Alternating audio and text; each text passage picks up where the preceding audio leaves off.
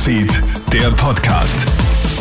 Hey, schönen Samstagabend aus der Krone Hit Nachrichtenredaktion. Matthias Klammer hier und ich habe die wichtigsten Infos vom heutigen Tag für dich. In Wien sind heute, wie schon fast jeden Samstag, Zehntausende Menschen durch die Straßen gezogen, um gegen die Corona-Maßnahmen der Regierung zu demonstrieren. Die Stimmung bei den rund 44.000 Teilnehmern war recht aufgeheizt. Die Proteste waren besonders von der FPÖ angefacht. Kurz nach 14 Uhr hat dann auch FPÖ-Chef Herbert Kickler einen Auf auftritt. Dabei wurde seine Rhetorik auch immer schärfer.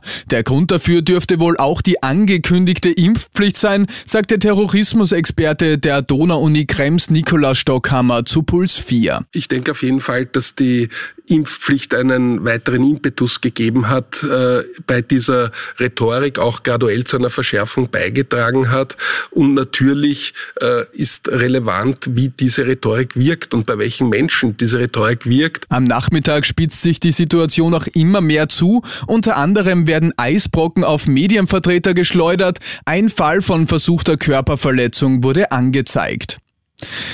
Die Stadt Wien verstärkt jetzt erneut den Schutz vor den Spitälern. Das medizinische Personal, das zu Beginn der Pandemie noch gefeiert wurde, ist jetzt nämlich immer häufiger Anfeindungen ausgesetzt. Für Mediziner ist das eine zusätzliche große Belastung. Wegen der Pandemie fallen ohnehin schon zahlreiche Überstunden und großer psychischer Stress an. Wiens Gesundheitsstadtrat Peter Hacker sagt zu Puls 4. Klar ist, dass wir überall Security-Dienste haben wir haben heute auch besprochen, dass die Security-Dienste ausgeweitet werden.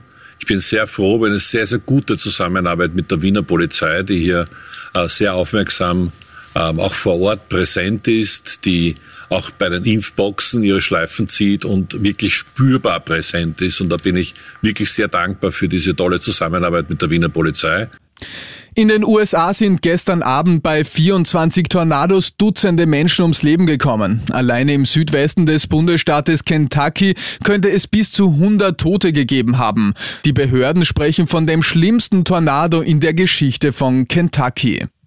Und Coca-Cola verklagt jetzt Coca-Nasa wegen Coca-Cola vom Beginn. Der US-Getränkeriese möchte, dass das kleine kolumbianische Unternehmen Coca-Nasa den Namen ihrer Biermarke Coca-Cola ändert. Coca-Cola würde nämlich zu sehr dem Namen Coca-Cola ähneln. Coca-Nasa erklärt die Ähnlichkeit aber wie folgt. Die Biermarke würde sich nämlich aus dem Namen der Coca-Pflanze und dem in Kolumbien gebräuchlichen Wort für Bier, Pola zusammensetzen durchsetzen. Coca-Nasa möchte sich deshalb dem Druck von Coca-Cola nicht beugen. Und das war's schon wieder mit den wichtigsten Infos bis jetzt. Den nächsten Podcast und das nächste Update gibt's dann wieder morgen früh von Clemens Draxler. Schönen Abend dir.